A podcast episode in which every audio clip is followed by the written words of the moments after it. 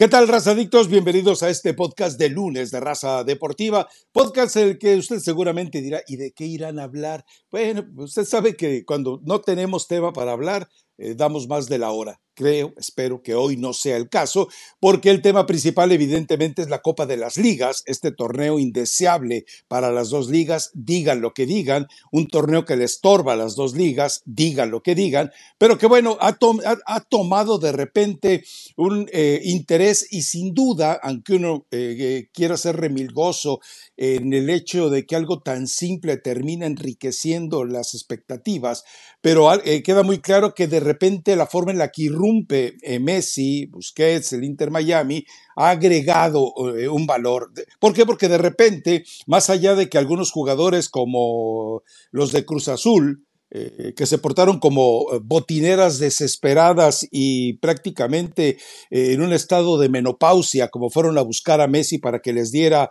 su camiseta. Bueno, evidentemente hay un interés del resto de los equipos porque, bueno, pues quieren enfrentarse con él y ya se sabe, bueno, eh, que a final de cuentas eh, solo beneficia a la MLS, beneficia eh, obviamente a Apple TV y beneficia también a los clubes estadounidenses que en este momento ya se dieron un poquito de cuenta que hay equipos muy malos en México y que hasta esos muy malos, como Mazatlán, Querétaro, Cholos, etcétera, de repente pueden sorprender. Así que bueno, Elizabeth Patiño, algo que te haya cautivado, ajá, te tengo que cobrar una. ¿Desde cuándo te vengo diciendo que Berterame es el mejor centro delantero que hay en México? Es el delantero más inteligente que hay en la Liga MX. Seguro no lo pensabas al minuto uno cuando iban perdiendo, Rafa. No, por, porque no es defensa. Pero ¿cuántas veces te dije que mientras el Rey Miedos, el ex Rey Midas, lo tuviera haciendo trabajos de recuperación casi como contención, pues no iba a funcionar. Ahora que le dijeron, muchacho, a lo tuyo, ya lo vimos en plenitud, lo de Berterame. Eh, Funes Mori sigue en el equipo, ya lo vendieron a la Liga de Expansión, ¿no sabes? Ahí sigue, ahí sigue. Ahí sigue, pero yo creo que va a esperar mientras Berterame esté a ese nivel. Buen lunes a toda la gente que descarga y ve el podcast. Pues probablemente este partido fue de lo más interesante el fin de semana. El de el que pasó después, que es el de Tigres, fue una pesadilla terminar así la noche viendo ese partido que realmente no estuvo tan interesante, pero vemos ahí el partido de, Rayados, ¿no? Que realmente fue bueno porque comienza ganando eh, 2-0 el Seattle Sounders y dices, no, esto ya van a empezar a humillar a los equipos mexicanos y tiene esa capacidad y tiene el talento, como bien lo dices ahí en las imágenes de Berterame, también me parece que Cortizo da un, gran partido. Es el del Puebla ya, ¿eh? Ya, ya, ya, ya, ya, ya tiene el espíritu de lo que había hecho el Arcamón, ya lo está haciendo tan bien como lo hacía en ese momento. Pero aún así, Rafa, yo creo que todavía este Rayados puede jugar mejor. Eh, Pero claro. No le veo, no le veo todavía que decir, mira, es el, es el Rayados de Tan Ortiz. Creo que todavía tiene esos fantasmas o esas ideas, o de pronto si se tira algunos metros atrás y da demasiada iniciativa al rival. Pero tiene una capacidad de reacción distinta en colectivo de lo que no tenía con Víctor Manuel Bucetich. Esto sí ya se comienza a ver. Eh, es un equipo muy poderoso de medio campo para adelante. De medio campo para atrás, ayer dejó demasiadas dudas. Yo quiero pensar que fueron más desatenciones y desconcentraciones de lo que realmente eh, podemos llegar a ver ya más adelante dentro de la League Cup o inclusive en el torneo mexicano, ¿no? Porque defensivamente también Rayados es un buen equipo, es un buen jugador eh, Gallardo, es un buen jugador eh, Medina, el caso de Héctor Moreno, que ya vemos que de pronto le, le comienza a costar un poco, Vegas, tienes una buena defensa, tendrán que estar mucho más atentos y trabajar un poquito más cerca también eh, con sus líneas más compactas, porque de pronto quedaba mucho espacio entre el medio campo y la línea defensiva, pero en términos generales, pues Rayados hace un buen trabajo ante un rival que este sí es de los fuertes del Seattle Saunders, ¿no? E, este sí te exige dentro de la MLS, este sí es protagonista, este fue el que le ganó a Pumas. ¿Este fue el que le ganó a Pumas? Sí, claro, claro. Sí, ¿verdad? Este, este, fue, este fue el que le ganó a Pumas. Entonces, bueno, yo creo que ahí van más o menos, ayer creo que leía la estadística, 11 equipos mexicanos clasificados por 17 de la MLS, tomando en, cuenta que en la, tomando en cuenta que en la MLS hay más equipos y que todavía hay partidos por disputarse, pero Rayados es de los que no ha arrastrado el, el prestigio dentro del torneo mexicano. Cuando comenzamos el podcast, Rafa, hablabas de de Cholos. Tenemos que hablar de, de, los claros, pero también de los oscuros. Yo no sé qué está pasando en Tijuana. Bueno, inclusive ayer por la noche leía algunas citas donde hablaban de que Miguel Herrera no sé con quién se golpeó en el vestidor. Pasó, no pasó, le di seguimiento, ya no encontré más información, pero este Tijuana, que ya está fuera, ya está eliminado, una, una tristeza lo que está pasando con el equipo de Miguel Herrera, ¿no? Que en el papel el grupo parecía que estaba para que los avanzara.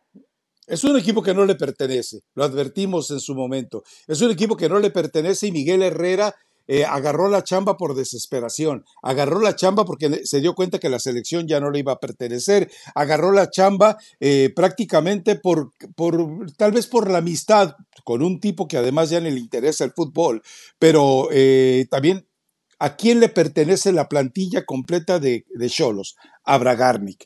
Y si Bragarnik decide arruinarlo a él para poner a Coca, para poner a quien se te pegue la gana, Chacho Cudet, eh, a quien tú quieras, recuerda que tiene 26 técnicos, eh, simplemente le dice, arruínamelo. O, sea, eh, ningún equipo de Miguel Herrera había jugado tan mal vamos, ni aquel Veracruz que desciende, ni aquel Tecos que arruinó también.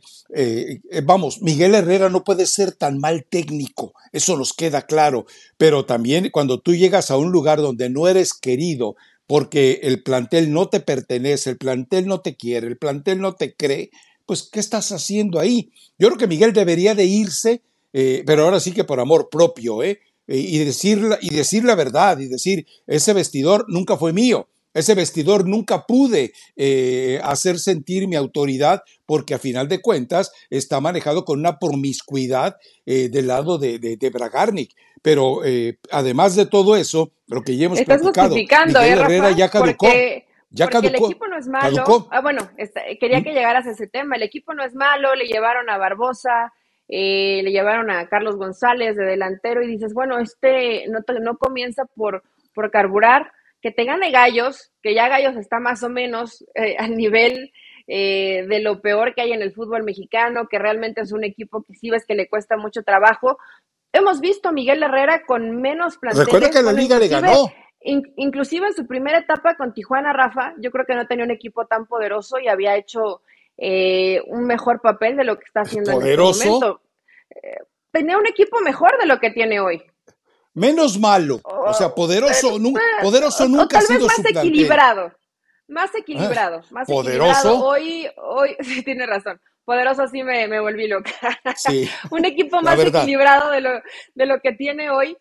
Pero Miguel Herrera, a mí sí me llama la atención, por más que dices que ha caducado y que no está a lo mejor con esa disposición de querer aprender más o de querer evolucionar en la forma en cómo trabaja, su fortaleza de Miguel nunca ha sido tanto la cuestión táctica, sino el formar un buen grupo. Y acá no creo que todos estén equivocados y que Miguel sea el único que, es asertivo y el que hoy tiene la razón. Algo está dejando de hacer Miguel Herrera, Rafa. Entiendo lo de Bragarni, entiendo que todo ha sido una situación complicada, porque en Tijuana pues termina siendo tierra de promotores, no hay realmente una autoridad que diga, a ver qué está pasando, vamos a revisar porque el equipo está así, no les puede interesar tal vez demasiado, pero sí Miguel Herrera no puede permitir este tipo de papelones. Ya me acordé con quién leí, con Montesinos, este jugador con el que tuvo bronca ah, claro. antes de que saliera, según dicen, dicen que en el vestidor hubo golpes ayer, no sé, ¿tú te enteraste de algo? Hubiera trascendido, ¿no? Yo creo que hubiera trascendido un poco más en redes sociales, pero eh, vi tres o cuatro comentarios de mujeres que siguen a Cholos que pusieron eso. No fue de hombres, sino de mujeres, lo cual me, llamó la atención. Ahora, eh, recordemos algo, en Montesinos eh, estuvo a punto de llegar a la América en la época de Miguel Herrera.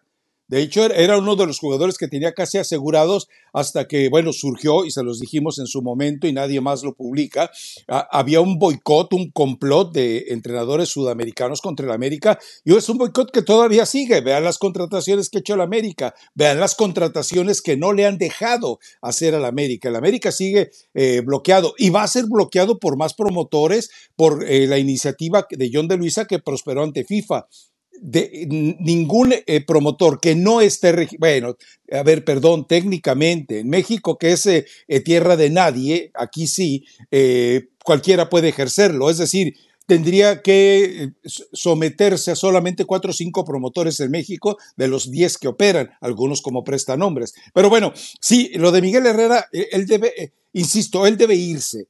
Él entiendo que necesita el aparador, pero la verdad es que cuando tú te das cuenta que el vestidor eh, con lo que me platicas de Montesinos, o sea, aparentemente tú buscaste un poco, yo dije, me, huele a rumor, a chisme, eh, pero ya si tú encontraste más eh, evidencias de redes sociales, quiero creer que sí, que ocurrió.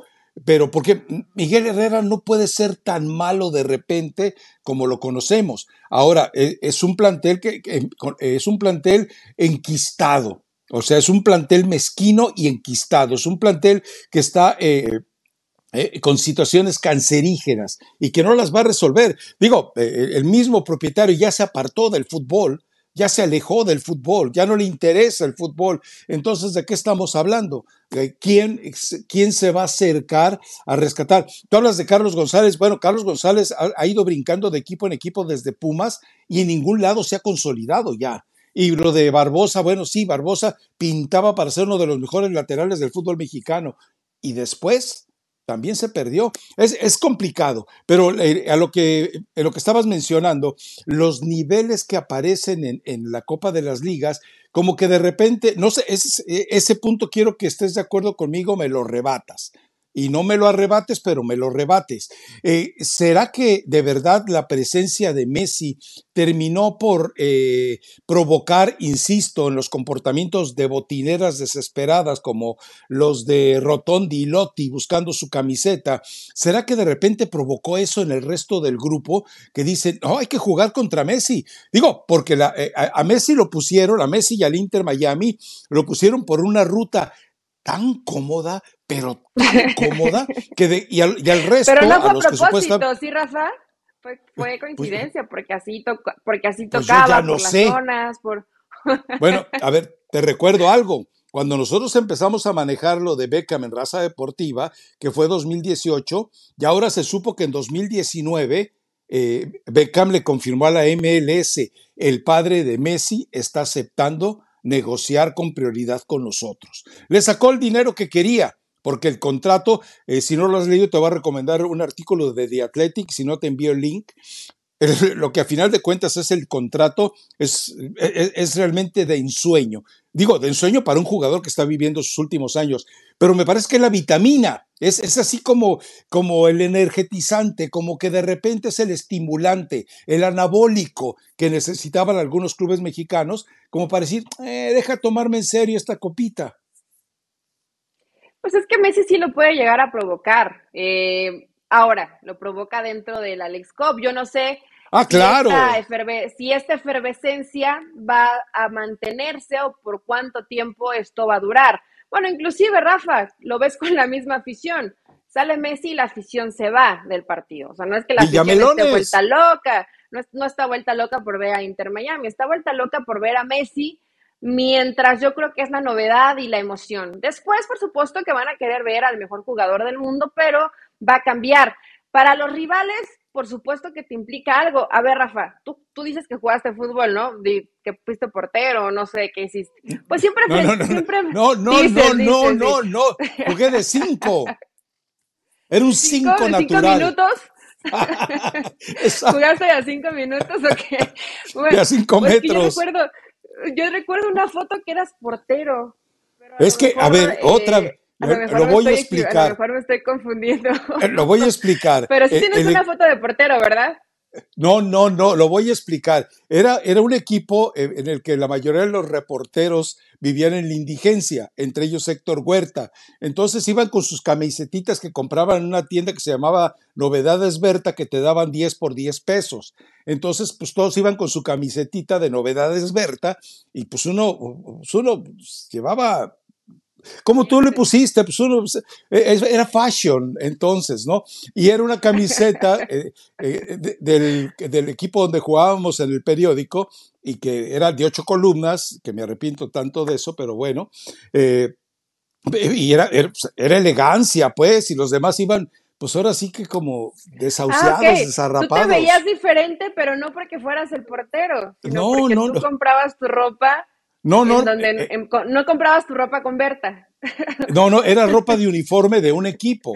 Y ese era, Ah, es un equipo que se juntaba pues de vez en cuando, ¿no? Y ahí los veías con sus camisetitas, esto, pues, pobre, pues a la facha de Héctor Huerta de indigente no se le quita, a veces parece machete el de la película, pero generalmente, un abrazo, mi querido Héctor, por supuesto. Bueno, supongo que ahí en, la, en, la- en tu zona o en tu colonia, en Guadalajara, eh, había al- algún jugador o algún equipo de periodistas o de reporteros que digan, mira, a este siempre le queremos ganar y eh, ante este rival voy a dar mi mejor partido porque es el, es el crack de la colonia. Pues eso pasa ya conforme vas escalando niveles, Rafa. Siempre, eh, evidentemente, que tengas a un gran jugador, al mejor, a, lo, a lo mejor de la historia, al que admiras, al que respetas, al, al que quieres pedirle su playera, como Lotti y Rotondi, que lo andaban persiguiendo. Bueno, todo eso te incentiva para dar el partido de tu vida. O sea, definitivamente yo sí creo que Messi esté dentro de la League's Cup.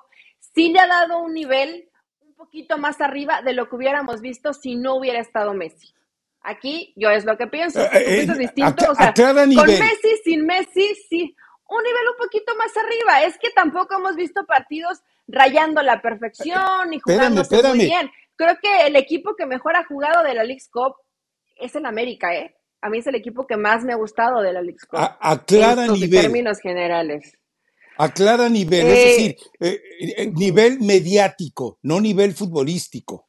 Ojo con eso, Sí, es cierto. nivel de atracción, no nivel eh, de, de- de- de funcionamiento, de explosividad competitiva. Digo, eh, para que luego no, no, no nos vayan a caer con que, ah, sí, no, otro nivel. No, no, el nivel sigue siendo el mismo, un nivel mediocre, que de repente un jugador lo cambia. Pero Rafa, sí, pues es- mira, eso pa. A ver, Tú es más la MLS y aquí te vas a tener que tragar tus palabras. Habitualmente ¿Yo? yo, no veo tanto la MLS. Ves al equipo de Vela, ves al Gal, ves al Chicharito y, y no veo mucho más. Eso es una realidad. Pero tampoco, yo tampoco. Yo sí, he vi- yo sí he visto nivel de lo que tú me pintabas de la MLS. Eso, eso ¿En es serio, importante. Eli? Yo sí he visto Qué un mejor nivel de lo que eres. tú me pintabas y de lo que mucha gente que como tú llegan a engañar y dicen que ven toda Cálmate, la MLS Miquel Arriola. y que nivel y que nivel de vecindad y nivel casi amateur y ves algunos equipos que dices, mira, Rafa, son rápidos, tienen buenas transiciones, no defienden muy bien, se pierden un poco en la marca, eso sí, No. hay, que re- hay que reconocerlo, hay que reconocerlo, pero Cálmate. Miquel O sea, Arriola. si, si ves a un Austin, pues por supuesto que ves eh, una miseria futbolística. Pero si ves un equipo como el de ayer, como el de Seattle Saunders, si ves a Portland, que creo que lo ha hecho bien, si ves a Cincinnati, dices, ah, mira, hay, hay equipos que sí juegan bien. Tú me pintabas la MLS como algo de terror y no es un, e- y no, y no es un equipo, no son equipos llaneros, son algunos equipos que juegan bastante bien, como en la Liga Mexicana, porque ve la, la vergüenza que ha demostrado Puebla, que ha demostrado Gallos, que ha eres. demostrado Tijuana. Bueno, sí o no. Sí, No, no, no, no. Hay equipos que juegan bien dentro de la MLS, A ver. mejor que los equipos mexicanos, que varios equipos mexicanos. Eli, Eli, yo no te voy a decir que veo muchos partidos de la MLS. De repente sí veo partidos de la MLS porque me llama la atención un jugador, eh, porque de repente cuando andaban buscando entrenador para Estados Unidos, me daban nombres y decía, déjame ver qué está haciendo este tipo con su equipo, eh, pero nada más, ¿eh? Ahora, ya que lo tiene Apple TV, la verdad es que después de el mes de cortesía dije yo, chao, chao, tengo por ahí una un pequeño adminículo que ayuda un poquito para ver este tipo de juegos, pero no te voy a decir el nombre, pero bueno, este, eh, pe- pero de ahí en fuera, Eli, que vengas tú con tu discurso a la Mikel Arriola de decir que la liga, eh, que la MLS es superior a la Liga MX, me- la verdad me decepcionas. Hoy sí me no te decepcionas. dije eso, A ver, ¿eh? No te dije espérame, eso. espérame, espérame, no espérame. en mi boca Eh, que no dije. Te ah, dije que no es ah, una liga de vecindad como lo Vamos dijiste a tú salvar. aquí en este podcast. Vamos a salvar. Dos semanas.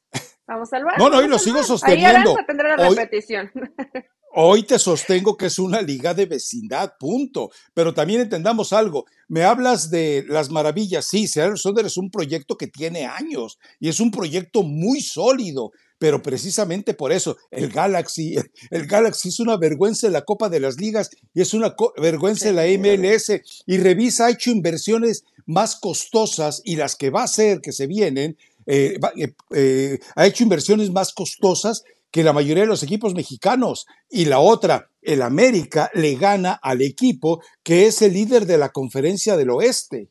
Entonces, ¿de qué estamos hablando? Sí, pero ese es un equipo que recién llega, Rafa, el San Luis. Ah. Eh, yo, creo, yo creo que es más fuerte, es más fuerte la otra conferencia.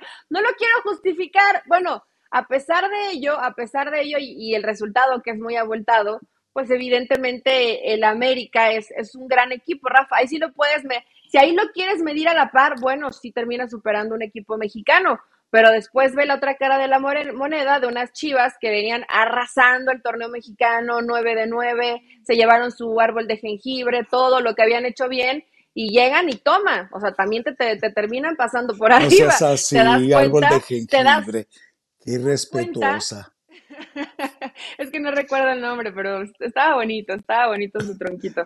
Y te das cuenta que no, está tan bajo el nivel de Guernica. Gracias. O sea, debo, entonces asumir que no, no conoces ni remotamente el monumental mural de Picasso. No, Rafa, no lo conozco. ¿Tú sí? ¿Tienes el privilegio de conocerlo? Asómate, creo que lo tengo todavía como eh, póster de mi, eh, de mi cuenta de Twitter. Creo que todavía lo tengo. Pero bueno, sigue. Pero, no sé si, bueno, ok, sigo. Ve a Chivas cómo llega y se encuentra con un equipo que sí es mejor. Es lo malo de generalizar.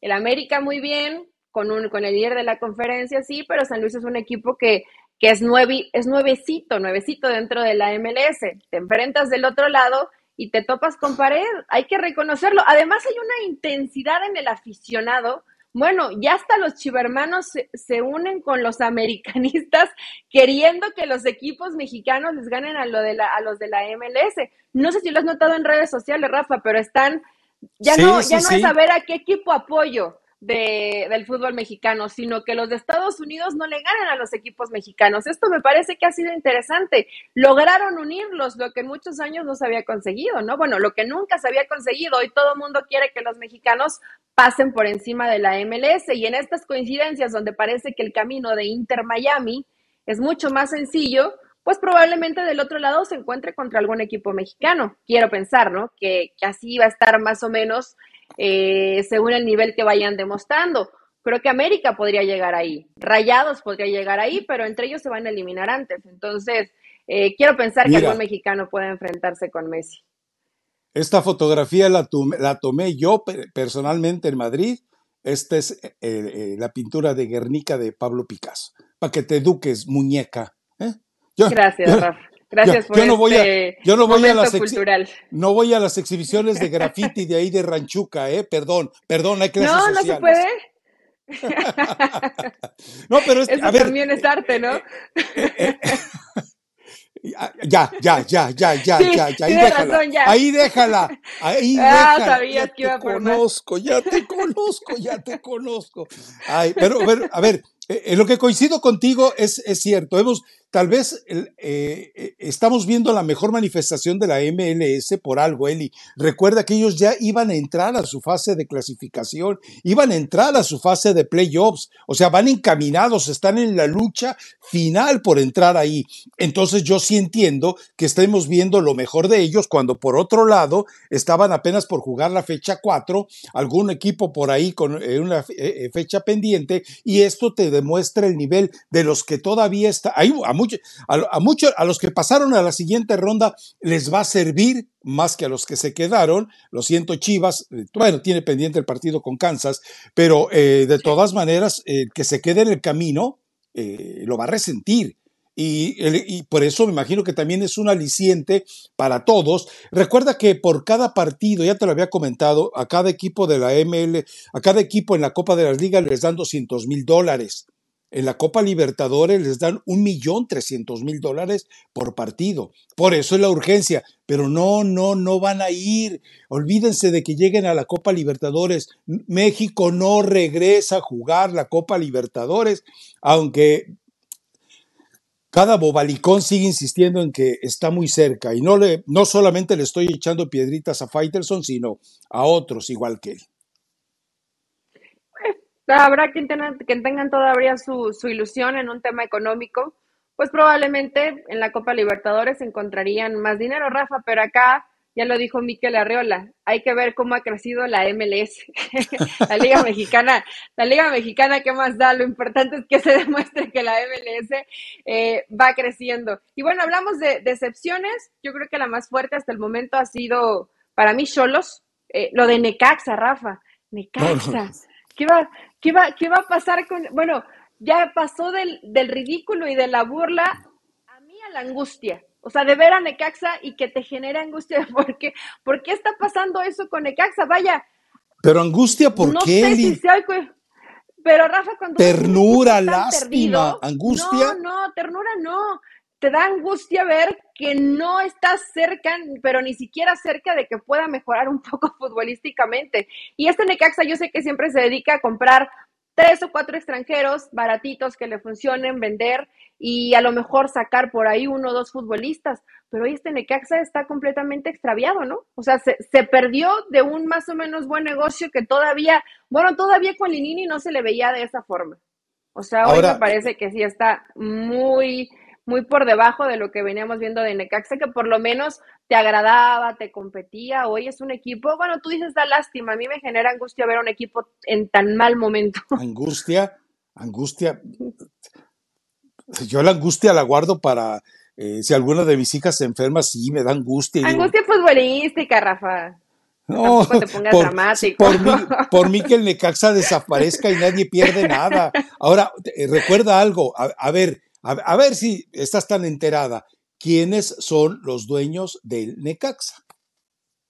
Pasión, determinación y constancia es lo que te hace campeón y mantiene tu actitud de ride or die baby eBay Motors tiene lo que necesitas para darle mantenimiento a tu vehículo y para llegar hasta el rendimiento máximo. Desde sobrealimentadores, sistemas de sonido, tubos de escape, luces LED y más. Si buscas velocidad, potencia o estilo, lo encontrarás todo en eBay Motors. Con más de 122 millones de piezas, siempre encontrarás justo lo que buscas. Y con Guaranteed Fit de eBay, tienes la garantía de que tu pieza quede perfectamente a la primera o se te devuelve tu dinero. Porque con eBay Motors, quemas llantas y no tu dinero. Con las piezas que buscas, a los precios que quieres, tu auto se convertirá en el MVP que te dará el triunfo. eBay Motors. ebaymotors.com. Solo para artículos elegibles se aplican restricciones. ¿Quiénes son y... los inversionistas extranjeros del Necaxa? Pues por ahí estaba Eva Longoria, ¿no? Exacto.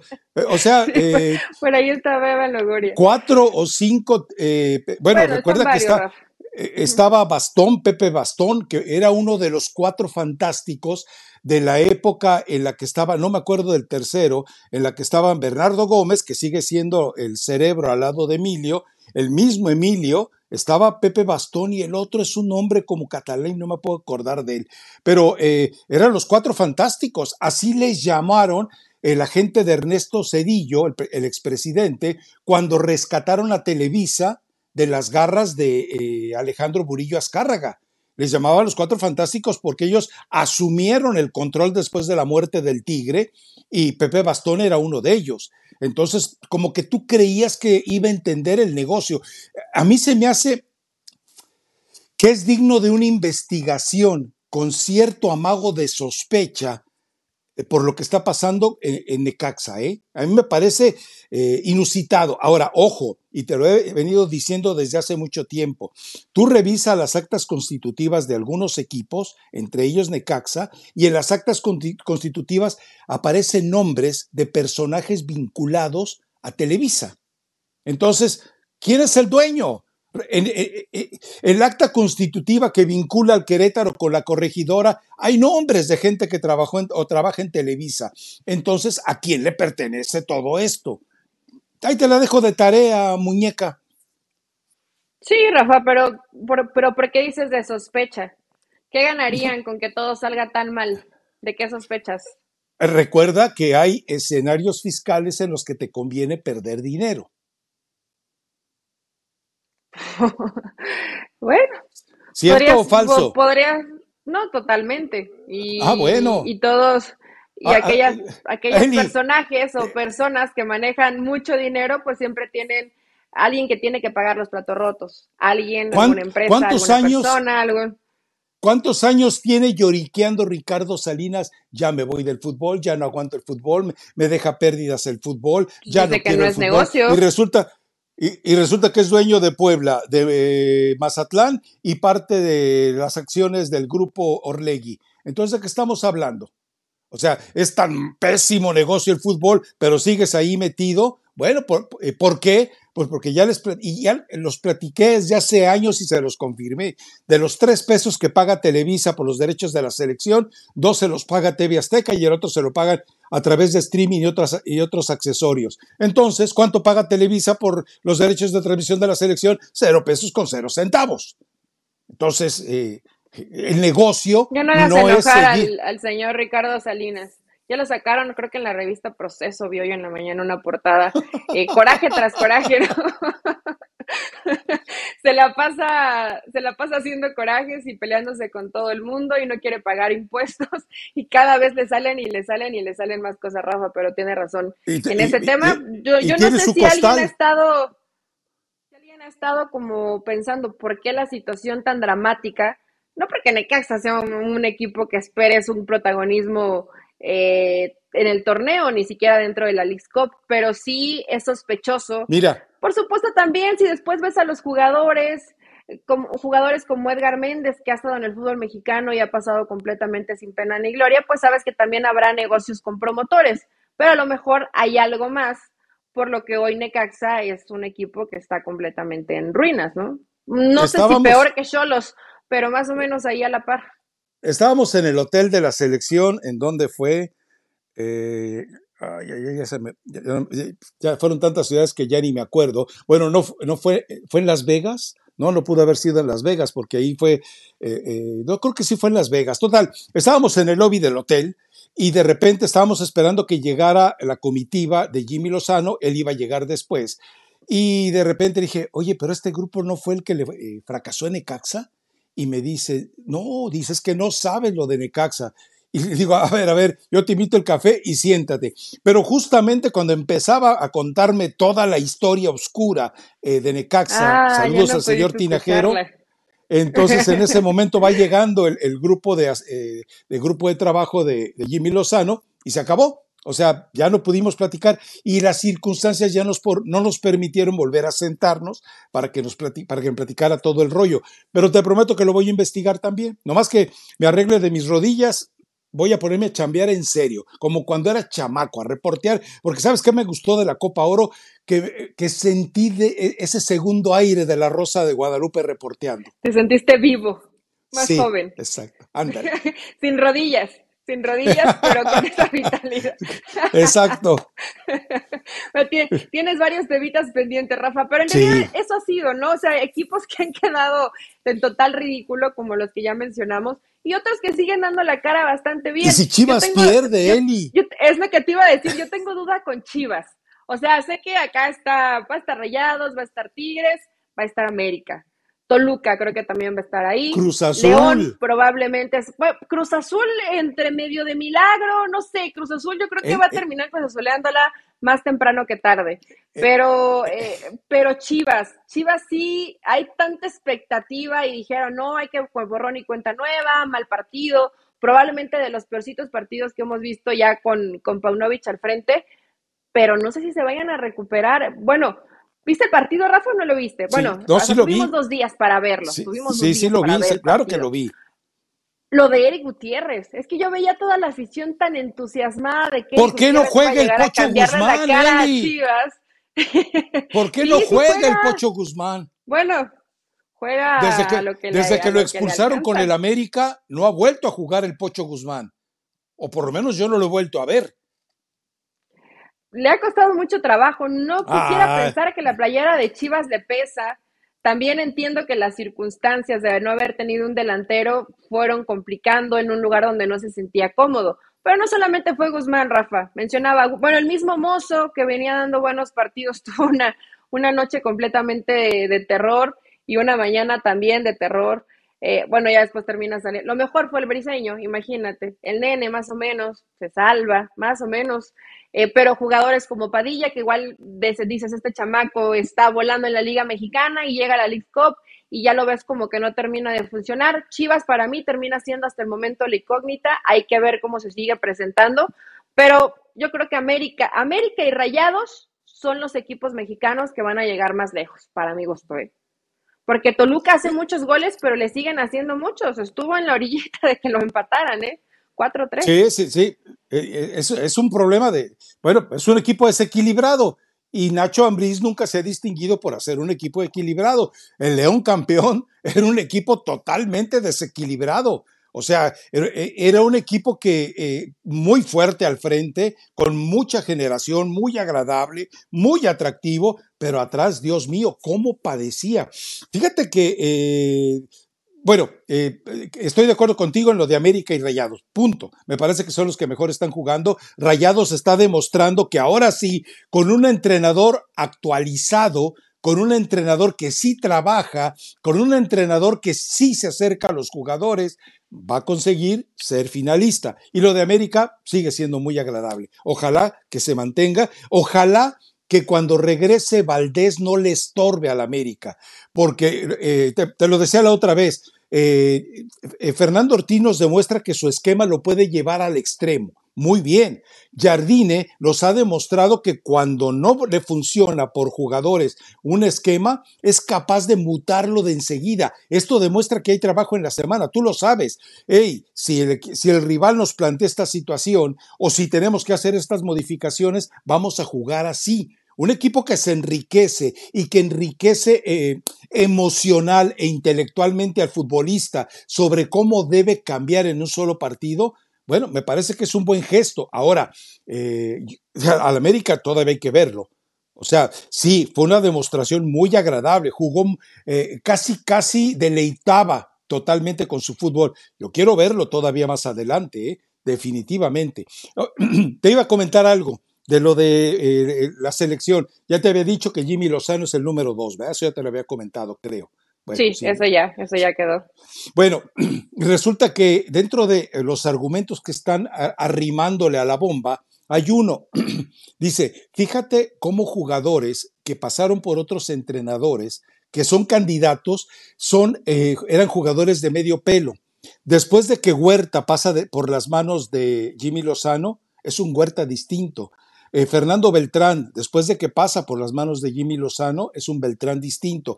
Alan Cervantes, después de que pasa por las manos de Jimmy Lozano, es un jugador distinto. O sea, se trata de que eh, Jimmy Lozano, más allá de lo que pueda manejar tácticamente eh, como técnico, de verdad se mete emocionalmente en el jugador.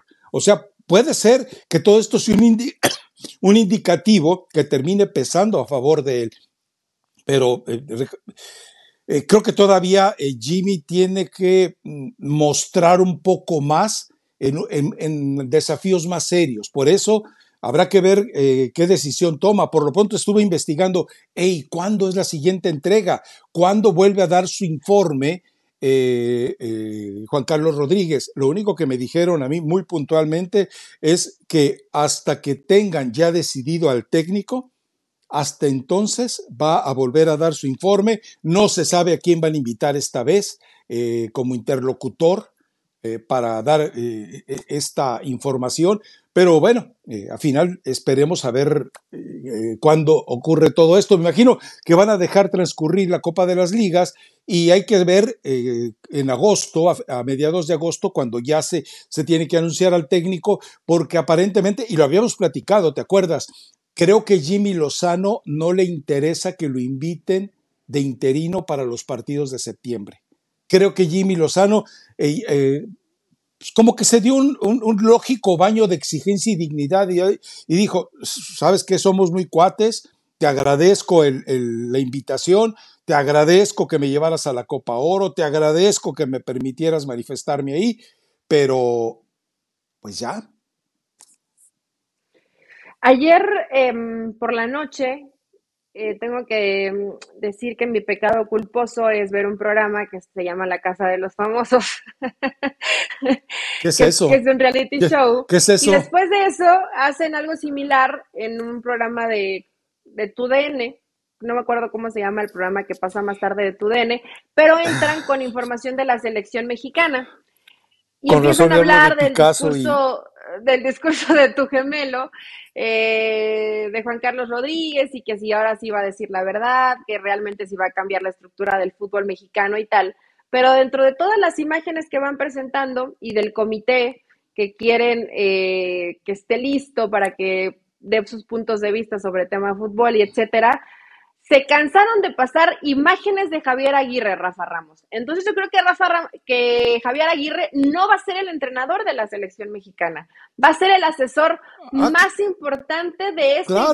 grupo de personajes. Tú dijiste aquí que ibas, el viernes dijiste que iba a ser Javier Aguirre. Yo creo que Javier Aguirre no es. No. En verdad pusieron, pusieron tantas imágenes de Javier Aguirre que dije, bueno, ellos, estos ya saben algo que, que Rafa no sabe.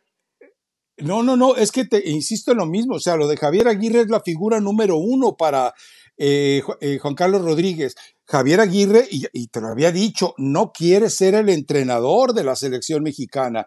No, no, él, él, él, sí aceptaría el, el puesto de, de- jefe de fútbol. O sea, lo que no puede hacer eh, Juan Carlos y lo que no puede hacer eh, Ibar Cisniega, lo haría él. No, no, a mí no queda. Y ¿sabes qué? Me parece perfecto.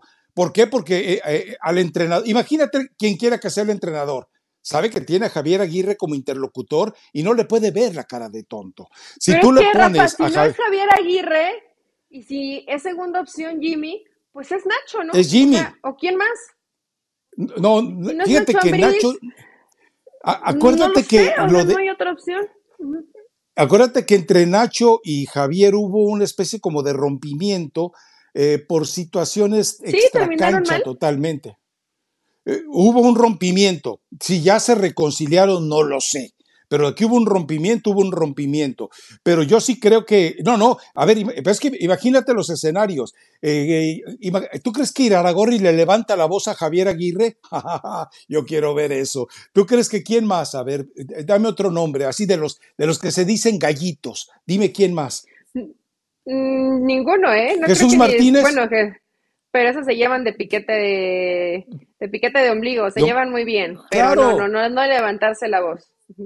No, no, no, entonces no hay, no, tú no ves a- a- ni a un técnico ni a un eh, eh, dueño de equipo que le vaya a levantar la voz a Javier Aguirre, porque además Javier Aguirre es un tipo que sabe manejar las circunstancias, lo hemos visto, lo hemos visto, es, e- es un sinvergüenza y es un hijo de, de la mala vida en algunas de las conferencias de prensa que da, pero, pero es simpatiquísimo. ¿eh? O sea, las conferencias de prensa con Javier son entretenidísimas. ¿Y sabes cuál es el problema de Javier?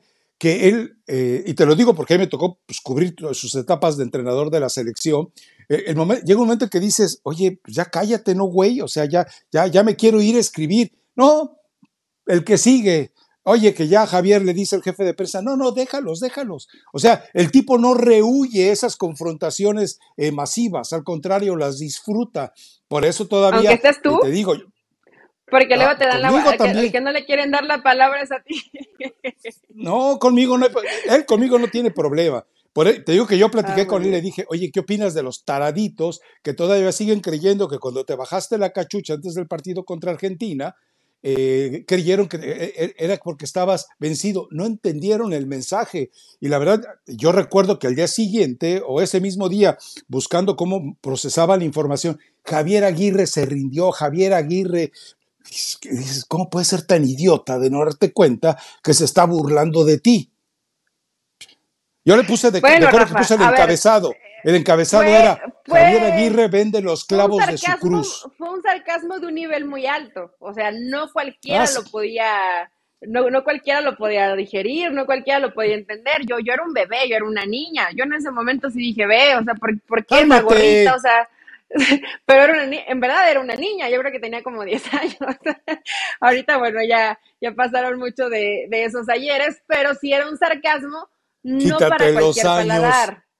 No ¿verdad? Yo creo que sí, yo estaba un poquito más grande, pero poquito, un poquitito más grande. ¿Y sabes qué? dentro de las invitaciones, porque ya el viernes pasado se nos, se nos acabó el tiempo y nos alargamos mucho con el tema de Juan Carlos Rodríguez, eh, no sé por qué pienso que consideran al Arcamón dentro de los candidatos a dirigir a la selección ah, sí me decías.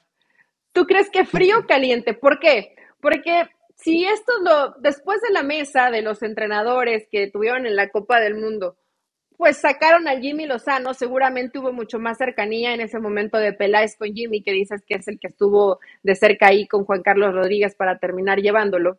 Eh, pues al Arcamón lo vuelven a invitar para que comente y esté ahí cerquita y esté hablando y veo que hay demasiada buena relación, lo cual me llama, me llamó la atención y dije, ¿será que el Arcamón lo están evaluando como un posible candidato y es Ricardo Peláez el que anda echando el ojo a ver si eso no. Digo, ya estoy aquí a lo mejor elaborando demasiado, ¿no? Pero a mí, Elucubrando. me parecería una... no, pero ya estoy haciendo ideas que a lo mejor son, son muy alocadas, pero a mí no me parecería una mala opción. ¿Te desagradaría que el Arcamón agarrara a la selección mexicana? ¿Está muy joven? Eh, ¿Está muy inexperto? Eh, no, ¿O porque es argentino? Eh, eh, eh, recuerda que a él le falta conocer más al futbolista mexicano. Yo creo que ese sería un detalle, porque en sus equipos la mayoría de, las, de los puestos importantes o los liderazgos futbolísticos han sido siempre en manos de extranjeros. Pero ojo, ha, revitalizado a futbolistas mexicanos que uno pensaría que estaba perdido. Eh, de la Torre, ¿quién más? Bueno, el mismo Cortizo, o sea, de repente sí hay jugadores que... bueno, el mismo de Buen. Claro, Barragán. O sea, son futbolistas que, que de repente eh, eh, los mete. ¿Por qué? Porque el, entrenador actual ya entendió, y eso es algo que el Piojo eh, tiene como uno de sus valores naturales y no sabe aprovechar bien, ya entendió que la inteligencia emocional del futbolista es determinante, porque de ahí depende que haga un buen entrenamiento y un muy buen partido pero es, y eso lo sabe manejar Fernando Ortiz, lo sabe manejar Coca, lo sabe manejar Larcamón, y Jimmy Lozano nos ha dado una eh, espléndida eh, eh, clase de que para manipular o manejar o educar a la cabecita de los jugadores mexicanos, esa cabecita tan, pispireta, locada, desperdigada, desperdiciada del jugador mexicano, él la sabe educar muy bien. Me, parece buena tu elucubración, que me parece que está más cargada por la intriga que por una autenticidad. Sí, lo, vi muy cerquita con Ricardo Peláez y dije, mira, podría ser por ahí el camino. Digo, porque le dan demasiadas vueltas. ¿Qué más da si ya es Nacho o es Jimmy? ¿Por qué le siguen poniendo tanta situación de hay que esperar y hay que esperar y otra semana y otra semana y otra semana? Pues si ya lo, pues ya lo tienes ahí, Rafa, ya pon al entrenador. Y dejamos Acuérdate que el que lo, el que lo es que el que lo tiene que anunciar es el director de selecciones nacionales. O sea, y, e insisto, es la primera vez en muchísimos procesos mundialistas que no hay una comisión de selecciones nacionales. La Comisión de Selecciones Nacionales quedó eh, reventada en el momento en que sale Coca, sale Aires de Purga, eh, queda marginado Iraragorri, que ya no ve los juegos de la selección, el ridículo, y tantos más. O sea, en ese momento queda claro que no hay Comisión de Selecciones Nacionales. Debe ser el único maldito país en el mundo entre los 20 primeros clasificados de FIFA que no tiene una Comisión de Selecciones Nacionales. Bueno, entonces seguiré esperando y haciéndome ideas de quién puede ser el, posible entrenador de la selección mexicana. Al que sí descarté ya por completo fue a Guillermo Almada, pues anda peleando en Pachuca con todo mundo. Yo creo que definitivamente no, no es opción. Piojito tampoco por el momento creo que sea opción. Entonces pues se van descartando varios de los que los tenían como posibilidades. Por eso yo sigo pensando que Nacho, porque nadie ha descartado Nunca nadie dijo que era la primera opción, pero después salió el tweet de, de Faitelson, que Aragorri le filtró que sí era opción. Entonces sí es opción Nacho, pero nadie menciona a Nacho y cuando le preguntan en conferencia, él dice que dejen al Jimmy en el proceso. A ver, eh, te, te lo voy a poner así. Dicho, no a mí, pero dicho por el propio tinajero entre sus amistades, dijo, es mentira que Iraragorri votó por Nacho Ambriz como última instancia. Punto. O sea, eh, es que, ah, Pues, eh, eh, Eli, Pero Rafa, ¿a poco tú Eh, lo creías? no, no, no, pero a mí me llama la atención que gente que, que ya está. Viejorrona, que ya él mismo lo confesó que se despierta con escalofríos a las 2 de la mañana eh, por la andropausia, como Faitelson, todavía se crea eso de que, no, es que, es que aquí está mi tweet, David, por favor, hacer un Photoshop de un tweet te lleva eh, cinco minutos y yo creo que hasta Iraragorri los, los puede hacer si son necesarios. No digo que lo haya hecho, digo que hasta él los podría hacer. Igual y fue alguna conversación previa antes de que dijera, no, ninguno, Claro. es Diego Coca. Mira, Eli, Es tú, Diego Coca. tú tienes un, tú tienes un teléfono eh, nuevo y otro teléfono viejito. Te- le, le pones línea a los dos, te mandas una conversación. Oye, ¿cómo andas? Bien, ¿tú cómo estás? ¿Ya decidiste quién es el técnico? Sí, ya sé, ¿por quién vas a votar? Y luego sacas una captura de pantalla, borras los teléfonos o borras el, el remitente y, y dices, mira, aquí está la captura. Eli, tú sabes que eso es muy fácil. Una persona que tenga dos teléfonos te inventa una conversación. Un tipo que tenga eh, de cómplice a alguien de la familia o le pide prestada a la hija o al esposo el teléfono, te arma una conversación de WhatsApp y te dice, mira, aquí está la captura de pantalla. Y hay gente que se la cree, Eli. Digo, ¿cierto o te falso? están, si te están escuchando en, en- en tu casa, Rafa, van a ir a revisar si no tienes dos celulares, ¿eh? No, sí tengo, mira, este y por el que estoy eh, grabando ahorita. Ah, ok, pero solo son de trabajo. Pero, pero, pero, pero ning- ninguno es de, ninguno es de los celulares, esos pollitos que usan los futbolistas, que todos ya saben que hay- hay- los, los futbolistas usan, tienen dos Me celulares. queda celular pollito. Eso me Eh, gusta. El celular pollito que es donde tiene guardado todo lo que eh, se lleva su teléfono a su casa, lo pone ahí, llega la esposa, lo revisa, ah, no, pues, y pero no sabe lo que hay en el pollito que está en la guantera. Y ese pollito corre peligro, ¿verdad, Pulido? Ay, Puli, bueno, con, yo creo que con la mayoría, pero en fin, Rafa. Ahora sí ya, ya pasamos por todos Vámonos. los temas, ¿no? Porque había alguna Vámonos, gente que nos, vámonos. nos reclamó que nos alargamos mucho con el tema de Juan Carlos Rodríguez. Hoy sí fue tema completamente Leagues Cup y los partidos que se vienen. Hoy, ¿hoy juega Chivas? Déjame revisarlo. Porque si hoy hay no varios, recuerdo, hoy sí, hay es, varios- juega hoy. hay varios partidos. Eh, hoy Juega juega, hoy, claro que Puebla, hoy. partidazo contra Chicago Fire, el América contra Columbus, Toluca contra Colorado y cierra, sí hoy cierra Chivas. Eh, la jornada Guadalajara contra Kansas City sin Alan Pulido, sin el tope Alan Pulido, que da sus topes ahí, sus cabezazos. Entonces, pues estaremos al pendiente. de- Hoy veremos de qué está hecho Chivas, a ver si es cierto. También como en el torneo Sí. mexicano. Mi, re- mi recomendación musical, Rafa, no me quiero ir sin mi recomendación, que está corriente pero tiene ambiente. Santa Fe Clan, algo más. Vayan a escucharlo y nosotros nos escuchamos. Sí, da, ¿no? Para el podcast para el viernes ya vamos a tener un poquito más de información y yo creo de la siguiente fase del Leagues Cup a ver qué equipos pasan y qué equipos no. Estaremos mucho más eh, con más elementos en todos los escenarios. Así que el viernes nos escuchamos. Chao.